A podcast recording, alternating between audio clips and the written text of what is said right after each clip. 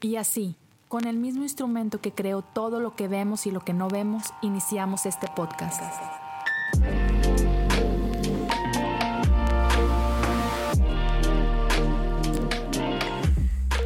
Bienvenidos a Cosas Comunes. Hola, ¿cómo están todos? Bienvenidos a un episodio más de Cosas Comunes, episodio 258. Aquí seguimos en el mes de enero de este 2023 y estoy muy contento de estar contigo. Gracias, primero que nada, porque decidiste pasar un tiempo por aquí, ya sea que estés escuchando o que estés viendo. Tu tiempo es lo más valioso que tienes, así que lo considero un honor que hayas decidido pasar algunos minutos conmigo en este día antes de seguir adelante con el episodio como tal, quiero una vez más agradecer a todos los que apoyan a este podcast. Ah, es, es impresionante, me, me encanta por platicar con ustedes. Hay diferentes maneras en las que puedes apoyar a este proyecto. Por un lado, puedes simplemente compartir el episodio. Si estás escuchando en Spotify, puedes compartirlo directo a tus stories, súper fácil. Pues ya sabes también, compartirlo con gente por texto, WhatsApp, en Facebook, como sea, o simplemente platicarles, ¿no? Si estás escuchando en Spotify o en Apple Podcast, te invito, suscríbete al podcast. Si hay manera de dejar un review, como en Apple Podcast, deja un review, ayuda bastante. E, en, ambos casos puedes dejar, así como que algunas estrellitas por ahí. Ya, gracias si puedes darte el tiempo de hacer eso. En Spotify también ya puedes dejar comentarios, eso está súper chido. Si estás viendo en YouTube, igual te animo a suscribirte al canal, dale un pulgar arriba a este video deja un comentario por ahí, me encanta leer tus comentarios y igual, compártelo, eso sería mucho muy bueno. También puedes apoyar económicamente y gracias a los que se han estado sumando a la comunidad de Patreon. Si tú quieres hacerlo, puedes ir a patreon.com diagonal cosas comunes. Y este año estoy enfocándome en la oración. Ah, estoy preparando material exclusivo, episodios exclusivos. Ya hay el episodio de enero, ya está por ahí. El episodio de febrero ya está grabado. Una increíble conversación con mi buen amigo Jesiah Hansen. Va a salir en, unos cuantos días más. Entonces, ya te, animo a que te unas. No solamente estaré compartiendo episodios exclusivos, sino también material exclusivo, guías acerca de oración, material que puede apoyarte en tu vida de oración y ya estoy muy emocionado por lo que trae este 2023. Van a ser más de dos episodios. Ahorita ya tengo como 14 planeados y agendados. Entonces, si quieres participar, otra vez, ve a patreon.com, diagonal cosas comunes. Puedes apoyar desde un dólar al mes, pero este tipo de material exclusivo está para quienes apoyan con 5 dólares o más. Entonces, ya lo sabes, si puedes hacerlo, te invito. Y antes de entrar al episodio como tal, quiero hablarte de algo de la oración que creo que es bien importante y por lo cual siento que, no sé, es algo que Dios ha estado poniendo en mi corazón desde hace meses y, puso un énfasis muy fuerte en ese año acerca de la oración. Pero hay una historia acerca de ah, la Madre Teresa de Calcuta. no sé si estés familiarizado con su trabajo o no, pero es una mujer que cambió la cara de Calcuta por completo. Calcuta, una región en la India. Y, es alguien que es admirada por muchísima gente. creo que incluso ya hoy tiene el estatus de Santa María Teresa de Calcuta, si no me equivoco, por la Iglesia Católica. No estoy seguro, pero si no es ya santa, está en el proceso de. y eso simplemente te habla de, del ícono que fue en la vida de la fe para muchísima gente. Y en una ocasión, antes de, de que falleciera, estaba una persona, un entrevistador, un periodista, haciendo algunas preguntas y una de las preguntas que le hace es, hey, María Teresa, ¿cómo es tu vida de oración? ¿Cómo pasas tu día de oración? ¿Cómo, cómo inicias tu tiempo de oración con Dios? Y ella responde con una sencillez así increíble y dice, bueno, pues la verdad es que paso la mayor parte del tiempo simplemente escuchando a Dios. Y por supuesto, eh, muy natural que el reportero entonces haga la siguiente pregunta y le dice, oh, ok. ¿Y qué es lo que Dios te dice en esos tiempos? Y me encanta su respuesta. Ella dice, bueno, ah, la verdad es que a Dios también le gusta pasar la mayor parte del tiempo escuchando. Algo que el reportero, igual que tú y como yo, se quedó confundido, así como que eh, eso no tiene sentido. A lo que María Teresa le responde, no, tú no tienes sentido. No, no es cierto. Eso no pasó. Pero me, me, encanta porque la verdad como que no tiene mucho sentido. Como que tú te la pasas escuchando, pero, pero Dios también se la pasa escuchando. Y sabes, creo que en nuestra sociedad, en la cultura, el tiempo en el que vivimos, estamos tan acostumbrados a hacer. Y sentimos que si no estamos haciendo algo, estamos perdiendo el tiempo. Si no estamos haciendo algo, no estamos siendo productivos. Y entonces vemos lo que llamamos tiempo muerto como tiempo desperdiciado. Y no es así. Y, creo que muchos de nosotros luchamos con esto, que vemos el tiempo de oración como el tiempo en el que tenemos que estar haciendo algo. Tenemos que estar o cantando, o tenemos que estar leyendo, o tenemos que estar hablando, pidiéndole a Dios, o, ¿sabes? Pero tenemos que estar haciendo algo. O demandamos que Dios haga algo, ¿sabes? Pero ya, oración es mucho más que eso.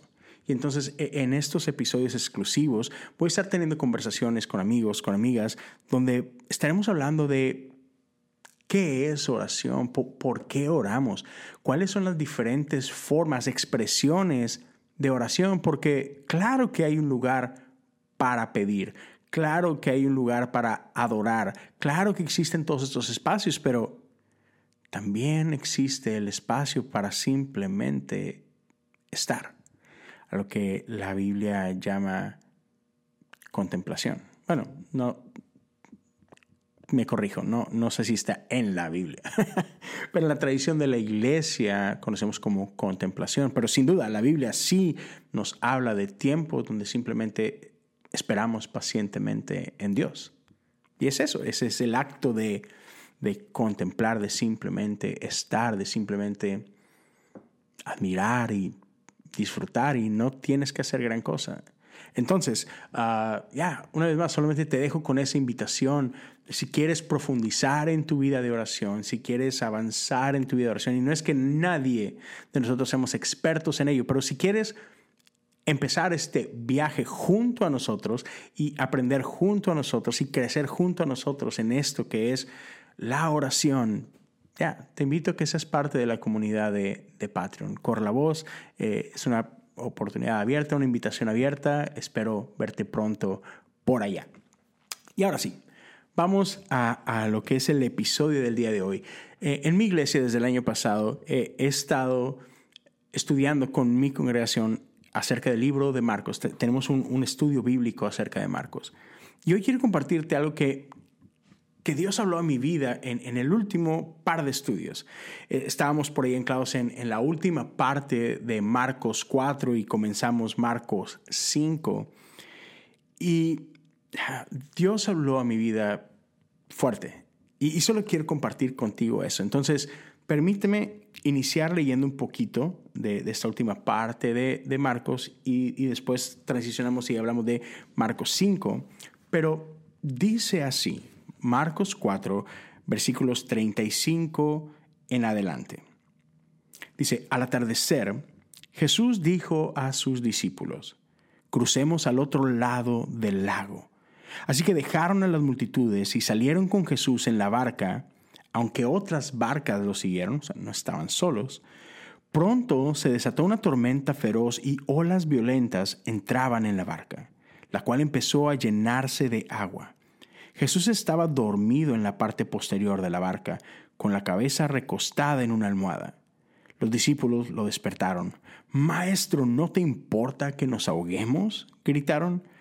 Cuando Jesús se despertó, reprendió al viento y dijo a las olas, Silencio, cálmense. De repente el viento se detuvo y hubo una gran calma.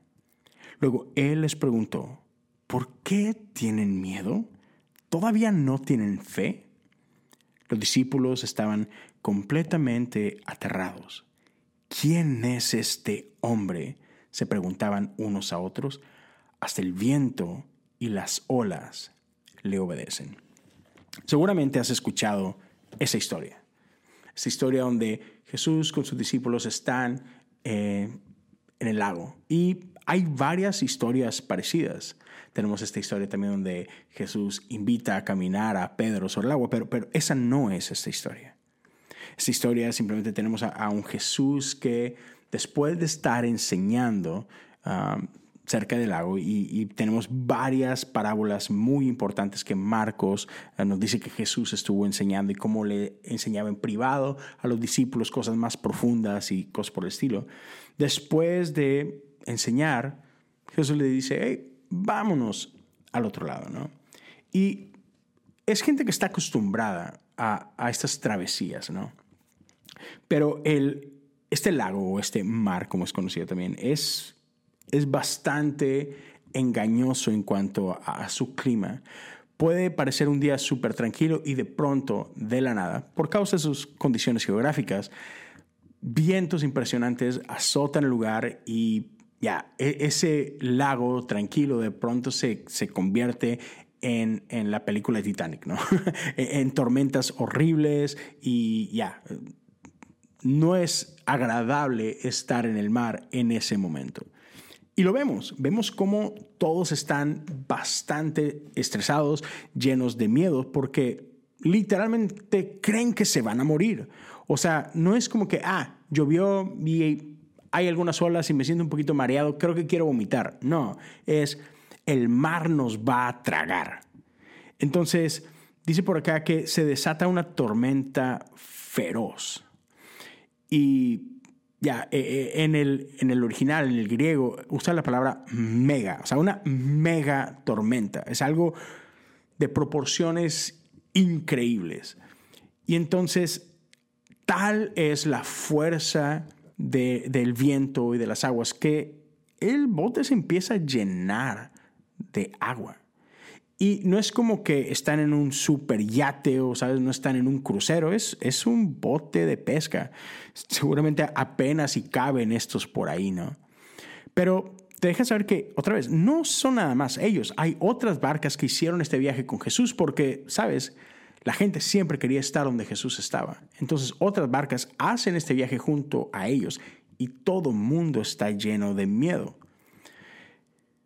Pero Jesús está dormido, literalmente dormido. Yo no, yo no sé qué problema tenía Jesús, pero mientras todos están gritando y mientras el barco se está, sabes, meciendo terrible, ya, Jesús está bastante relajado. Claramente sabe algo que el resto no sabe. Pero cuando finalmente lo, logran despertar y, le piden que haga algo al respecto, o, no sé si, vamos a ver bien esto, no, no es como que, no es como que le pidieron que hiciera algo, simplemente estaban enojados porque mientras todos están gritando y desesperados y llenos de miedo, Jesús está como si nada. Y eso provocó algo en ellos. Entonces la, declaración es, no te importa que nos ahoguemos. Pero eh, Jesús se, despierta y simplemente, sin tanto aspaviento, manda a que la tempestad se calme. Y lo impresionante es que los elementos obedecen. Ya, como que sería demasiada coincidencia que, ah, justo cuando Jesús habla resulta que todo se paró. No, no hay coincidencia. Jesús habla y los elementos responden. Y me encanta porque esto nos nos deja saber quién es Jesús. En las últimas semanas hemos estado hablando de Epifanía, la gran revelación, la gran manifestación. Y, aquí, y esto es lo que me encanta de los evangelios, que todos ellos, los evangelios, es, es, esto, es esta manifestación de quién es Jesús. Jesús pasa de ser un completo desconocido a revelarse por quién es a manifestar quién es, a, dejar en claro su verdadera naturaleza y su propósito. Es como eh, cuando vas a un lugar y, de pronto ves esta cortina levantarse y dejando en descubierto lo que había detrás. No, no sé si has visto este tipo de programas donde sorprenden a la audiencia o al participante con un gran premio y normalmente estos grandes premios están detrás de una cortina y, se empieza a, develar lo que hay detrás, ¿no?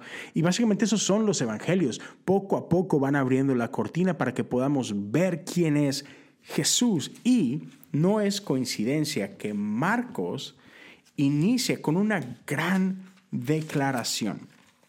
Y dice así, Marcos 1.1, esta es la buena noticia acerca de Jesús el Mesías, el Hijo de Dios.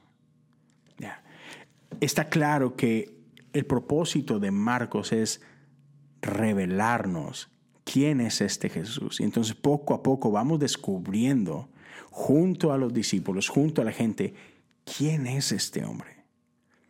Entonces, cuando Jesús habla y calma la tormenta, estoy seguro que mil cosas ah, inundaron la mente de todos los que estaban ahí, porque ellos conocen las historias. Son gente que creció escuchando las historias de este Dios de Israel de este gran Dios, que es el Dios. Y no creo que sea desconocido para ellos la historia de Génesis, este, este hermoso poema que incluye la creación. Y sabemos que en Génesis 1 descubrimos que el mundo estaba desordenado y vacío y que caos reinaba en el inicio. Pero el Espíritu de Dios se movía sobre las aguas. ¿Y qué fue lo primero que Dios empezó a hacer? Restaurar orden, irrumpir el caos y traer paz. Y es lo que vemos acá. ¿Y cómo lo hizo Dios? Dios habló. ¿Y qué pasó? El universo respondió. Que sea la luz. Y fue la luz. Y que sea, y fue. ¿Y qué hace aquí Jesús? Habla al mar, habla al viento. Y los elementos no tienen de otra más que responder ante la voz del Hijo de Dios. ¿Y qué sucede después de esto? Es estos hombres que minutos antes estaban aterrados por la tormenta, ahora estaban aún más aterrados por quién es Jesús. Porque quién es este que aún el viento y las olas le obedecen. Ese truco jamás lo habían visto. Te puedes remontar a, mil historias del Antiguo Testamento y, ciertamente había como que, wow, grandes ah, eventos. Pero pero nada como esto. Este no es cualquier hombre. Y ante la revelación de quién es Jesús, hay una respuesta. Y en este caso la respuesta fue de un gran temor que podemos también hallar esta traducción de un gran asombro. Se apoderó de ellos fue, fue más grande el asombro que sintieron por eso que lo que estaban experimentando antes de eso con la tormenta. ¿Y qué nos deja esto? Claro, que Jesús tiene dominio sobre este mundo. Uno de los, uno de los elementos más aterradores es el mar. Hay gente que habla del mar como este, este este mundo diferente dentro de nuestro mundo. Hay quienes están obsesionados con el mar porque, porque está lleno de secretos. Y hay quienes tenemos un gran respeto al mar porque sabes que es incontrolable. Sabes que el mar tiene vida propia. Y ya, no hay mucho que puedas hacer. ¿Y quién es este? Uf, que tiene control aún sobre esta bestia indomable llamada el mar. Pero ya, la historia no termina ahí. Recordemos que esto solamente es, un, es un camino A. estaban de un lado del lago y van rumbo a otro lugar. Hay, hay un propósito, entraron a, a, este lago con un propósito. Y bueno, sucede esto en medio de, pero, hey, siguen adelante. Una vez que Jesús calma la tormenta y pues todos tienen que lidiar con este gran asombro después de esta gran revelación, siguen el curso y finalmente llegan del otro lado del lago. Y es aquí donde entra el capítulo 5. Y tú puedes leer el título. Casi, todas las Biblias traen ese como que encabezado uh, antes de ciertas historias. Y, y esta es la de Jesús sana a un hombre endemoniado. Y supongo conoce la historia. Es este hombre que conocemos como el endemoniado Gadareno. Y puedes leer el pasaje completo Marcos 5, versos del 1, si no me equivoco, llega hasta el 21, hasta el 20. ¿okay? Y te, te, voy a leer algunas partes de esto y otro simplemente te voy a dar el, el contexto, pero llegan finalmente del otro lado y me encanta que dice, llegaron al otro lado del lago, a la región de los Gerasenos, cuando Jesús baja de la barca, un hombre poseído por un espíritu maligno salió del cementerio a su encuentro. Ahora, yo siempre he pensado en esto como típico, nuestros panteones, ¿no? Pero no, e-, en aquel tiempo los panteones no se veían como se ven ahora. Los panteones de ese tiempo eran básicamente cuevas. Entonces tenemos a este hombre que sale de entre las cuevas al encuentro de Jesús y todos los que venían con Jesús. Jesús no estaba solo. Dice, este hombre vivía entre las cuevas de entierro y ya nadie podía sujetarlo, ni siquiera con cadenas. Y e, ese sujetarlo, eh, la, palabra original es la misma, la misma expresión que cuando tratas de domesticar a un animal salvaje. imagínate, este hombre era, era tan violento que ni siquiera era tratado como una persona más. No, la gente de ese pueblo, la gente de los alrededores, lo trataba como una bestia salvaje.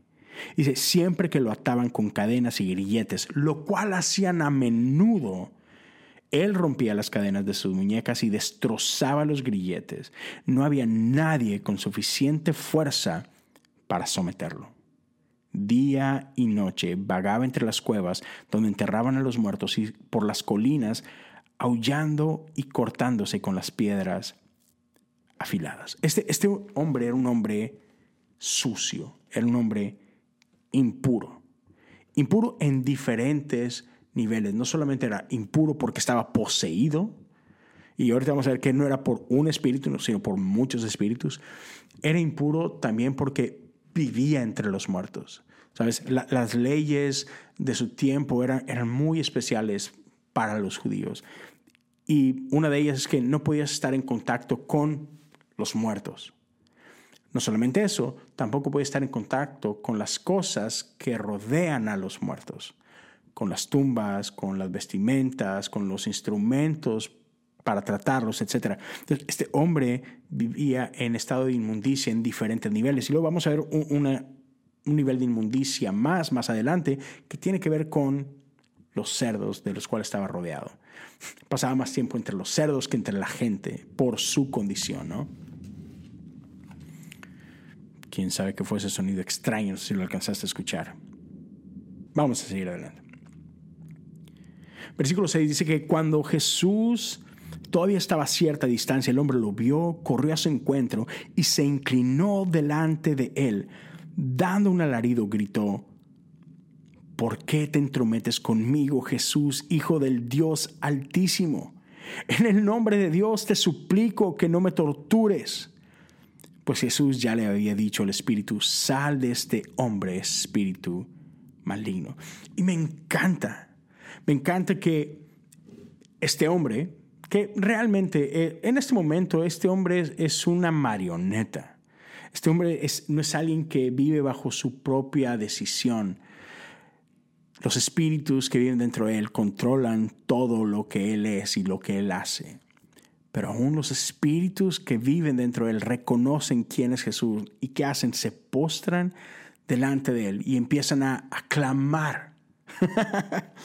hey, ¿por qué nos estás torturando? Y me encanta porque, si no me equivoco, en Mateo, no sé si en Mateo y en Lucas o solo en Mateo, estos espíritus dicen algo muy, muy importante. Dice, hey, ¿por qué estás torturándonos? Todavía no es el tiempo. Y me encanta cómo estos espíritus empiezan a, a negociar con él. Pero podemos ver varias cosas. Una, reconocen quién es Él, por tanto, reconocen su autoridad, reconocen su poder, porque ellos saben que Jesús, si quiere, en ese momento puede destruirlos por completo. Tiene el poder, tiene la autoridad para hacerlo. Y por tanto se, inclinan delante de él y empiezan a que, y me da risa esto, Estamos hablando de espíritus inmundos, estamos hablando de demonios. Sin embargo, los demonios claman a Jesús en nombre de Dios. ¿Cuán irónico es eso? Que, que los enemigos de Dios claman en nombre de Dios mismo y piden misericordia.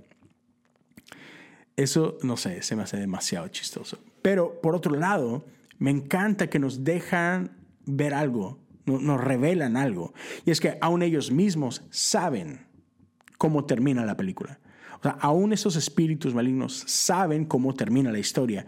Hey Jesús, yo sé que tienes el poder y yo sé que vas a terminar destruyéndonos a todos, pero todavía no es el tiempo. Aguántate un poquito. Y me encanta esa parte. Todavía no es el tiempo. Ellos saben que hay un tiempo determinado en el que ya no va a haber más. La victoria es final y conocen su destino. Pero no es el tiempo todavía. Están hablando, claro, hay, diferentes tipos de tiempo. Y quizás has escuchado de esto antes, pero existe el, el cronos, e, este tiempo normal en el que vivimos tú y yo, este tiempo que podemos medir con nuestros relojes y con otros instrumentos. Pero existe otro tipo de tiempo y es lo que en el griego es el, el kairos. Y en el mundo de la iglesia decimos como que, ah, kairos es el tiempo de Dios. Sí y, no. O sea, kairos simplemente se refiere a otro tipo de tiempo. Y es, podemos decirlo de esta forma. Todo tiempo es parte de la historia. ¿sí? O sea, cada minuto que estás viviendo, cada minuto que pasas por aquí, ya, es parte de la historia. Pero no todo es histórico. ¿ya?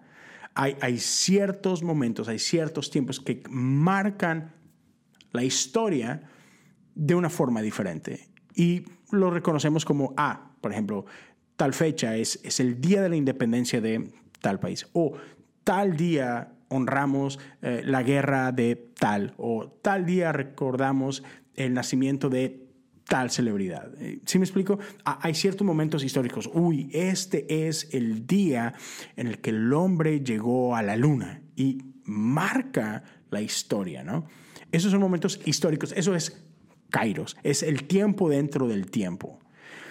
Y entonces aquí estos espíritus están haciendo referencia a ese momento en el Kairos. Es, sabemos que hay un tiempo dentro del tiempo donde ya, sí, sabemos cómo va a terminar y qué es lo que va a pasar ahí pero ese tiempo no es hoy Jesús. Y, me encanta esta parte porque nos deja también ver algo acerca de la Trinidad. Y es que, ¿quién es el dueño de el tiempo? ¿Quién es el Dios que está sobre el tiempo? Sí, normalmente la, respuesta correcta para todo es Jesús. En este caso, no. en este caso sabemos que quien, quien tiene dominio sobre el tiempo no es Jesús, es el Padre. Sí, el Padre es quien verdaderamente tiene dominio sobre el tiempo. Jesús no lo dice en, en, los Evangelios más adelante cuando le preguntan acerca del final de los tiempos. ¿Y qué responde Jesús? Uy, no me preguntes eso. El día y la hora nadie sabe, solo mi Padre en el cielo. Entonces, sí, Jesús tiene el poder, Jesús tiene la autoridad, pero, pero Él no tiene el último, Él no tiene la última palabra en, cuando, en cuanto a cuándo va a suceder eso. Eso lo determina el Padre. Y Jesús sabe, ok, no tengo Sí, no tengo la autoridad para hacer lo que yo quiero hacer ahorita, porque también sabemos eso de parte de Jesús. Jesús jamás actuó bajo su propia autoridad. Jesús nunca hizo lo que quiso. No. Jesús es alguien que siempre estuvo sometido a la voluntad del Padre y nos lo deja saber vez tras vez.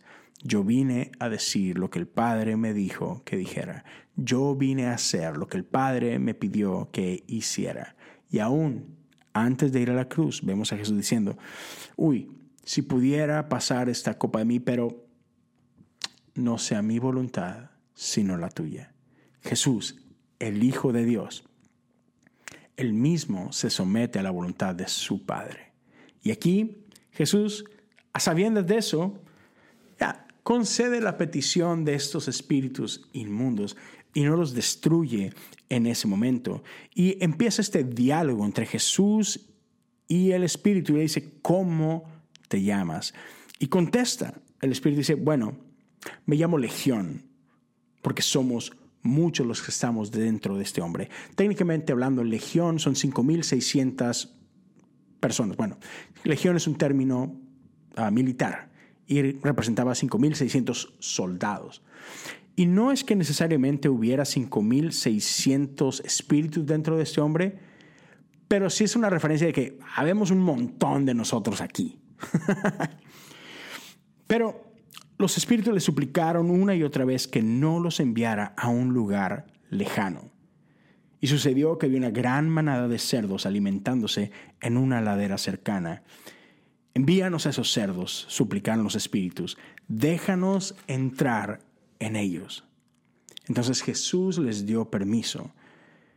Los espíritus malignos salieron del hombre y entraron en los cerdos, y toda la manada de unos dos mil cerdos se lanzó al lago por el precipicio y se ahogó en el agua. Y esto está bien interesante. De hecho, hay, hay gente, hay ciertas personas que ponen en duda la bondad de Dios precisamente por lo que sucede aquí. Y, y, su punto es, ¿cómo puede ser que Dios permitiera semejante atrocidad? ¿Y cómo pudo ser que permitió que estos pobres e indefensos e inocentes cerdos perdieran la vida. Esto es real, hay gente que realmente piensa de esta forma. Y no solamente esto, también sabemos que estos cerdos tenían un dueño y servían un propósito. Sí, ciertamente los cerdos eran considerados inmundos para los judíos. Y los, los judíos no consumían cerdo, pero este era un gran negocio para otro tipo de personas. Porque esta región no era habitada simplemente por judíos. Y aun y cuando judíos no consumían cerdo, ¿qué crees? El resto de la población sí. Todos aquellos que no eran judíos, entre ellos los romanos, los cuales habían mucho de ellos, consumían cerdo. Este era un gran negocio para mucha gente y para este pueblo y para esta región y para el dueño de esos más de dos mil cerdos eso representaba muchísimo dinero. Y sí, perdieron todo eso. Y eso nos puede hacer preguntarnos algunas cosas respecto a, ya, ¿por qué? Jesús, ¿por qué hiciste esto? ¿No era necesario? ¿Pudiste haber simplemente destruido a estos espíritus malignos? Y acabamos de decir por qué es que Jesús no lo hace. Pero ah, no había otra alternativa, no había por ahí a lo mejor algunos pajaritos en los que pudieran haberse ido. ¿Por, ¿Por, qué sucede esto? Y, y creo que hay varias cosas que podemos hablar al respecto. Sí, definitivamente esto representó pérdida para alguien o para algunos. Y podemos ver en los versículos siguientes, y te invito a que los leas detenidamente, pero cuando sucede esto, dice que la gente que estaba ahí alrededor y que fueron testigos de esos, corrieron a esta ciudad y a las regiones cercanas. Y corrieron deprisa y comenzaron a propagar lo que había pasado. Y entonces dice que, y, me encanta porque dice aquí la palabra que pronto todos comenzaron a llegar. Pero, pero este pronto no es el pronto que tú y yo podemos pensar. Esto no fueron minutos. Aquí pasaron horas, si no es que más de un día. Porque podemos leer que cuando finalmente llegan y las multitudes se congregan en este lugar, este hombre que hace poco estaba loco, este hombre que estaba desquiciado, este hombre que estaba viviendo en, en harapos y que estaba sucio y que era considerado impuro, ahora estaba sentado con Jesús, limpio, con una mente adecuada y simplemente aprendiendo junto a Jesús. Ya, e, esto no pasa en minutos. O sea, alguien tuvo que correr a algún lado a traer ropa para ese hombre. Tuvieron que ir a algún lugar donde este hombre se dio un buen baño, donde fue, sabes, aseado un poco y donde se vistió y ya pasó tiempo en lo que todo mundo, una, corrió a los diferentes lugares a hablar de lo que pasó y donde después todos corrieron de regreso. Entonces, pasó tiempo, pero finalmente llegan y cuando estos hombres llegan y se enteran de lo que sucede, bueno, no solo hombres, cuando, cuando la gente llega y se entera de lo que acababa de pasar, se enojaron bastante. Y le pidieron a Jesús que se fuera de ahí, porque ya les costó muchísimo dinero. No sé, no sé si era un dueño de estos cerdos o había varios dueños de estos cerdos, pero alguien o varias gentes perdieron muchísimo dinero. Y sin duda Jesús afectó a el nivel socioeconómico de este lugar. No, no estuvo chido por ese lado. Y muchos quedaron muy molestos. Y con esto te quiero dejar, con esto cierro el episodio y, sí, y es lo que me hizo hacerme un montón de preguntas o, o meditar, considerar algunas cosas. Y es que si bien los fariseos no son parte de esa historia, vemos más o menos la misma actitud, porque no vemos a nadie que celebrar el milagro que acaba de ocurrir. Este era un hombre que trajo caos a la vida de esta región. Justo antes, en la historia anterior, hablamos de otro caos diferente, el caos que encontramos en los elementos, el caos que encontramos en el mar. Y creo que todos podemos identificarnos cuando, cuando nuestra vida de pronto se ve en medio de una tormenta. Y sabes, y esta es una analogía que usamos mucho. Hoy, sí, mi vida está pasando por una tormenta ahorita. Y, y conozco gente que usa esta expresión. Todos hemos pasado por alguna tormenta, o estamos en medio de una tormenta, o pasaremos por una tormenta. Y creo que todos nos podemos, ya, más o menos identificar con esta parte. Y, vemos como Jesús trae paz en medio de la tormenta. Jesús está por encima de la tormenta. Jesús tiene dominio sobre la tormenta. estas circunstancias ajenas a nosotros que afectan nuestra vida. Ya, con ganas. Jesús tiene dominio sobre eso y Jesús trae paz en medio de esa tormenta. Jesús trae orden en medio del caos. Pero acá vemos otro tipo de caos, otro tipo de tormenta, y es la que vive dentro de nosotros. Ya, este hombre vivía en un caos en su interior. Este era un hombre que ni siquiera tenía dominio sobre su propia vida, sino que había cosas dentro de él que dominaban lo que hacía, lo que decía, lo que pensaba. Y eso traía caos no solamente a su interior, sino a su exterior también. Todos estos pueblos, esta región, vivía en caos por causa del caos que vivía en este hombre, ¿sabes? Y ahora tenemos un hombre que fue liberado del caos dentro de su propia vida. Vemos a un Jesús que no tenía por qué hacer esto, sino fue movido a compasión. Porque ya, Jesús no fue para encontrar a este hombre. Jesús iba del otro lado y sabemos cuál era eh, el propósito de Jesús. Lo vemos a lo largo de todos estos capítulos de Marcos 1, 2, 3, 4 y el 5. Jesús repite una y otra vez cuál era su propósito en nuestro mundo. Su propósito no era hacer milagros, su propósito no era eh, el sacar demonios o sanar enfermos, su propósito era proclamar las buenas noticias, era predicar el Evangelio de Dios, proclamar el reino de Dios. Pero milagros acompañaban esta proclamación. Entonces, Jesús no fue al otro lado del lago para encontrarse este hombre, pero se encuentra este hombre.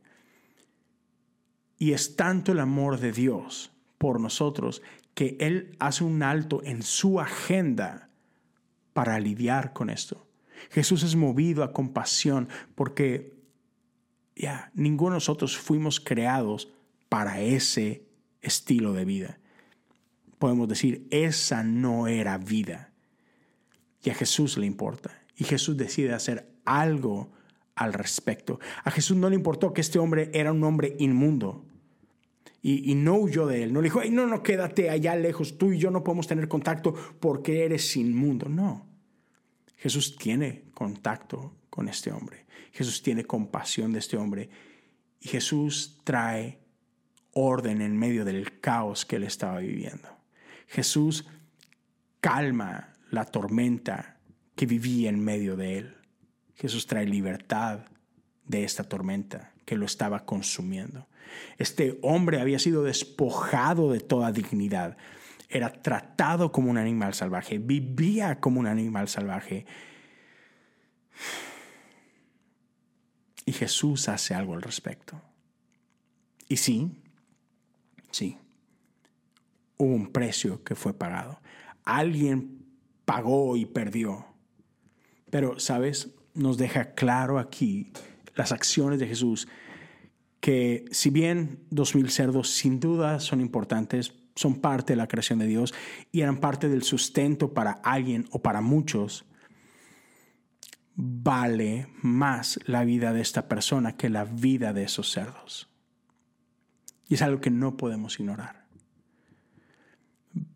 Ya, tu vida tiene mucho más valor que la vida de cualquier otra cosa allá afuera. Y, cuando teníamos este, estamos siendo parte de este estudio, me encantó el comentario de, una de las personas de, mi iglesia que dice, wow, me asombra esto estos demonios, e, e, esta legión, vivía en este hombre y no sabemos por cuánto tiempo. No sabemos si este hombre había sido víctima de estos espíritus por unos días, por unas semanas o por unos años. No, sabemos. Pero sea cual fuera el tiempo, sí, e, estos demonios hicieron presa de este hombre y lo tenían loco y, y hacía destrozos y vivía fuera de comunidad por causa de todo esto, pero, pero ahí estaba. Y bastaron unos segundos de que estos demonios entraran en estos cerdos para que estos cerdos se desbordaran y fueran corriendo hacia su muerte. Y eso está bien interesante también. Como, ya, lo, hey, lo vemos claro. La Biblia nos dice que el enemigo viene a hurtar, matar y destruir. Y lo vemos aquí. Estos cerdos murieron prácticamente al instante. Una vez que estos demonios entraron en ellos, corrieron al precipicio y muerte. Muerte real. Sin embargo, pasaron no, sé, no sabemos cuánto tiempo en este hombre. Y sí, estaban destruyendo su vida poco a poco, pero seguía con vida. Y pudimos hacer esta este puente a la vida de Job, a quien recordamos un poco cómo, el enemigo llega con, Dios y le dice, hey, ah, sí, este cuate te ama, pues porque todo le va bien, déjame tocarlo para que veas cómo te maldice. ¿Y cuál es la respuesta de Dios en esta historia de, de Job? Es, ok, toca todo en su vida menos su vida. Es decir, puedes traer toda la destrucción que quieras, puedes traer todo el caos que quieras a su vida, puedes traer toda la enfermedad que quieras, pero, pero no lo puedes matar. Y creo que hay algo en el hecho de que nosotros hemos sido creados a imagen y semejanza de Dios, que es la razón de esto. Que sí, el enemigo puede hacernos mil cosas, pero no puede acabar con nuestra vida. Sin duda, los animalitos son creación de Dios, pero no portan la imagen de Dios. ¿Qué pasó con ellos? En el momento que espíritus del mal entran en ellos, muerte. Pero no en ti y en mí. No sé si, alguien tiene más claridad en este aspecto, si alguien es experto en este tema, me encantaría infórmanos un poquito más, pero, pero me pareció algo súper interesante y digno de resaltar. Ya, somos imagen y semejanza del Dios vivo, y el enemigo podrá traer caos a nuestra vida, pero no puede acabar con tu vida. Y eso, eso me da esperanza, porque todo mundo había perdido esperanza respecto a este Gadareno, pero Dios no. Ya, su vida fue un caos, pero no era alguien imposible de redimir. ¿Sabes? Su vida, a pesar del daño que había causado, a pesar del dolor que había provocado, a pesar del propio daño que había infligido hacia sí mismo, ya, no había esperanza perdida. Esas son buenas noticias para ti y para mí. Si estás pasando por un momento difícil, si tu vida está rodeada de tormentas, si tú, sabes, eres un caos en sí mismo y eres tú el que quizás está provocando caos alrededor de ti para los que amas, no pierdas esperanza porque el mismo Dios que trajo libertad a este hombre puede traer libertad a tu vida. O a la vida de esa persona que tú amas y que tú crees que, que no hay esperanza. Yo lo he platicado antes, yo tengo un hermano que tiene más de 20 años que su vida es controlada por adicciones. Y en muchas veces me he sentido así, sin esperanza, y decir, no hay nada que hacer. Pero esto me deja saber que, hey, ¿sabes? Dios puede restaurar todas las cosas. Y hay esperanza para mi hermano. Y sabes, hay esperanza para tu hermano, tu hermana, tu tío, tu tía, tu papá, tu mamá, para, ese ser querido que tienes en tu vida. No podemos perder esperanza porque no hay nada que supere el control y el amor de nuestro Dios.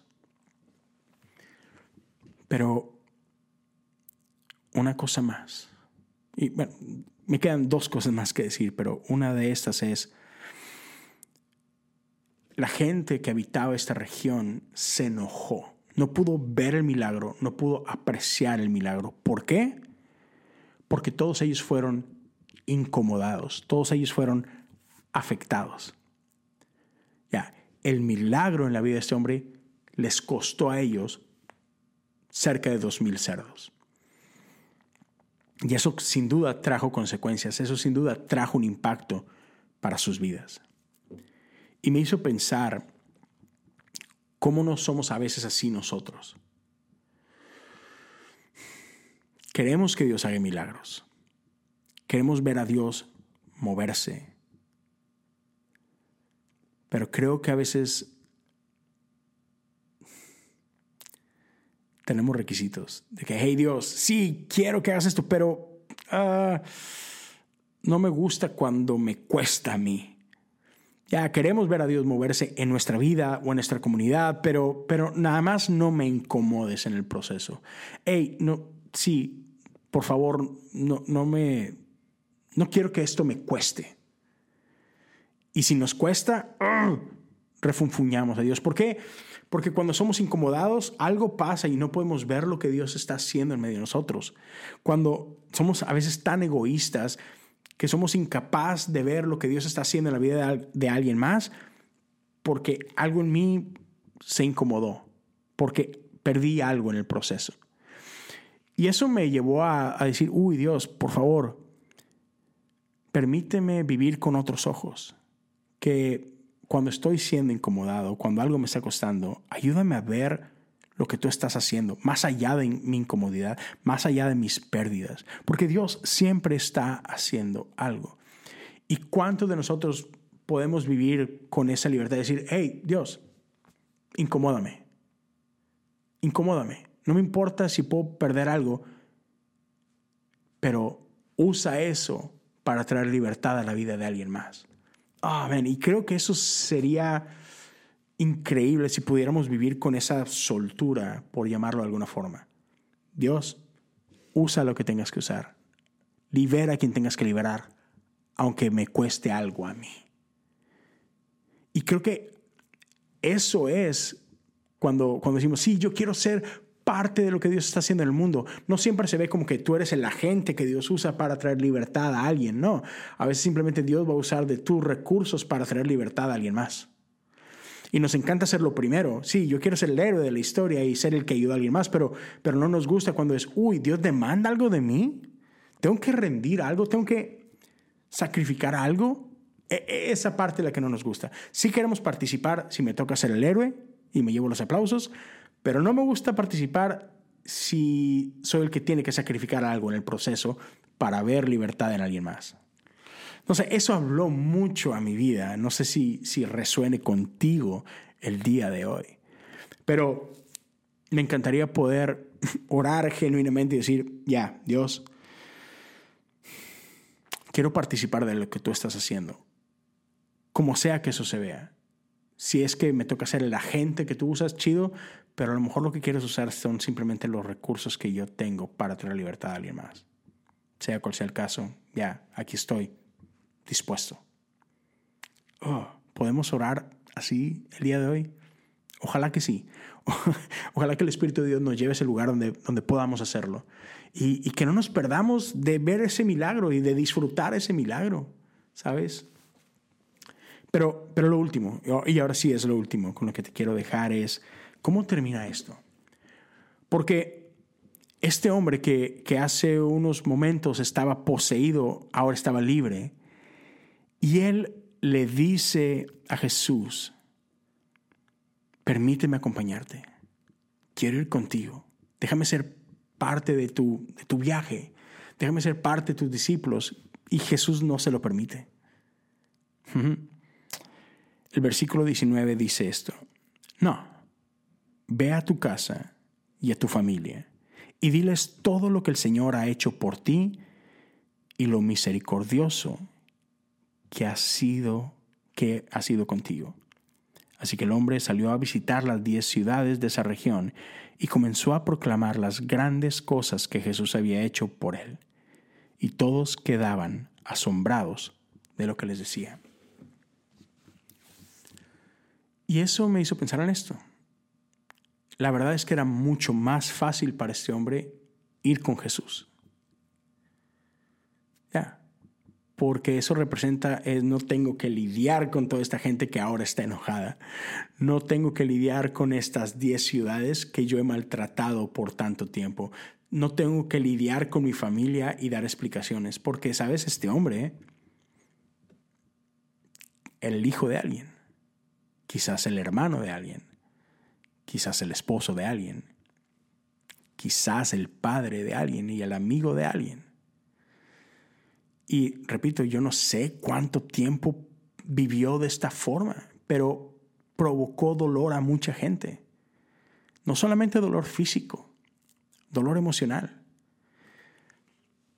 Si tenía hijos, quizás se convirtió en la vergüenza de sus hijos, en la vergüenza de su esposa, en la vergüenza de sus padres. Quizás lastimó a mucha gente que él amaba. Y Jesús le dijo, no, regresa con ellos. Ya, tu familia te espera. Ve y lidia con eso. Porque qué fácil, y, muchas veces oramos de esa forma, Señor, quiero un nuevo comienzo.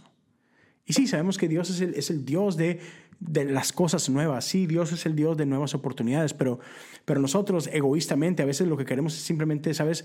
E, e, este, este cuadro en blanco sobre el que podemos pintar. Pero Dios dice, no, no, no, así no es. Eso no tiene chiste. No, regresa al caos del que vienes y sé testimonio, porque tu historia completa importa. A veces vivimos tan avergonzados de nuestro pasado que queremos olvidarnos de nuestro pasado. Hey, pero, ¿sabes? Eso es parte de tu testimonio. Eso es parte de lo que impacta la vida de alguien más. No, no se trata de esconder todo tu pasado y, wow, Dios me hizo nuevo y solo quiero que conozcan esta parte bonita de lo que Dios ha hecho conmigo. Y sabes, esta historia perfecta y, y increíble. No, no, no, no. Incluso esto tiene más poder y más valor y más impacto cuando es contrastado a la luz de lo que eras antes de. Ya. No te avergüences de tu historia, no te avergüences de tu pasado, incluso si este está acompañado de dolor y, de fracturaciones. y de vergüenza, ¿sabes? No, tenemos que, que regresar a casa. Tenemos que regresar con nuestra familia. Tenemos que regresar a esa aldea que lastimamos. ¿Ya? Tenemos que hablar de lo que Dios ha hecho. Y, qué mayor testimonio que dejar que quienes conocen todo nuestro pasado vean ahora esa transformación que Dios ha provocado. Claro que va a ser de gran impacto. Y lo fue. Entonces, ya. Cuando Dios ha estado obrando en ti, ahora que Dios está haciendo cosas en ti, ¿cuál, ¿cuáles son esas aldeas a las que tienes que regresar? ¿Cuál es esta familia a la que tienes que revisitar? Ya, ¿quién es esta gente que has estado tratando de evitar porque sabes lo que hiciste, porque sabes lo que eras para ellos? Y, te da vergüenza volverlos a ver a la cara, te da vergüenza volver a hablar con ellos, incluso te da pena o hay algo de orgullo ahí, no quieres pedir perdón y no quieres restaurar cosas, pero ya Jesús nos dice, no, no, no, tienes que ir ahí. Tienes que ir a pedir perdón. Tienes que ir a restaurar cosas. Tienes que ser responsable y asumir lo que has hecho y decir, hey, lo siento, no soy el mismo de antes. Dios ha hecho algo nuevo en mí. Déjame hablarte de lo que Dios ha hecho en mí. Déjame mostrarte este nuevo yo que Dios ha hecho. Y hagámoslo. Eso es verdadero testimonio. Y ese es el Dios en el que creemos. Este, este es el Jesús que sigue revelándose a nosotros y cada que Él se revela a nosotros, algo sucede. Cada que Dios se revela a nosotros, cada que Jesús se revela a nosotros, provoca algo y demanda una respuesta de nuestra parte si Él viene y calma las tormentas a nuestro alrededor, si Él viene y calma la tormenta en nosotros, pero después de eso, ¿qué hacemos? ¿Cómo respondemos ante este Jesús asombroso? Ya, es lo que quería compartir con ustedes. Wow, casi una hora. no, no, no pensé que fuera a ser tanto, pero hey, Espero que esto haya sido de bendición para ti, como fue de bendición para mí al estar preparándome y, al estar enseñando eso y al estar compartiendo esto con mi congregación. Me encantó poder hacerlo con ellos y aprender de ellos y, ya. Entonces espero que esto haya sido bendición para ti. Si lo fue, una vez más, te animo. Compártelo con alguien más que tú crees que puede llegar a ser de bendición también para ellos. Ayúdame a correr la voz y, y te invito a usar la parte de los comentarios, tanto en Spotify como en, YouTube. Y también, ¿por qué no? Te invito a que me busques en Instagram, Leo y podemos por ahí platicar también por mensaje directo. Hablemos de lo que Dios está haciendo en medio de nosotros. Podemos platicar de, de, nuestra historia, de nuestros miedos, de, de, cómo, cómo podemos orar al respecto y Dios, haz, haz algo en mí, ¿no? Y ya sabes, si alguien quiere unirse a la comunidad de Patreon, te invito, patreon.com, diagonal, cosas comunes. Si quieres caminar junto a varios de nosotros en este camino de oración, puedes hacerlo. Te invito a que lo hagas. Espero verte por ahí pronto. Gracias a todos los que se han estado uniendo y emocionado y honrado de poder compartir un poquito contigo. Entonces, hasta pronto, nos vemos y nos escuchamos en el siguiente episodio. Dios te bendiga.